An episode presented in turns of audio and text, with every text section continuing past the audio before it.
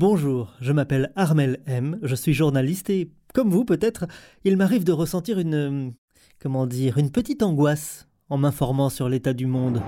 Il est 7 heures, bon réveil, au sommaire de ce journal, une inondation meurtrière, une guerre, la disparition d'une espèce très mignonne et la mort de votre chanteur préféré. Nous allons y revenir en détail, mais d'abord, la météo. Voilà, c'est un petit peu la déprime.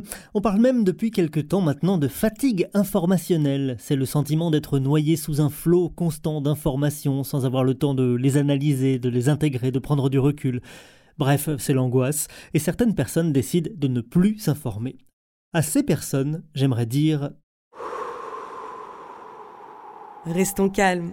Restons calmes, c'est le titre de ce podcast flambant neuf, un rendez-vous d'infos disponible à 7h le matin. Dans ce podcast, nous tentons chaque jour de trouver au moins 5 bonnes raisons de rester calme et détendu en fouillant dans l'actu, avec parfois des invités et des surprises. Allez, on respire? Restons calmes. Dès 7 heures, au moins 5 bonnes raisons de rester calme et détendu en fouillant dans l'actu.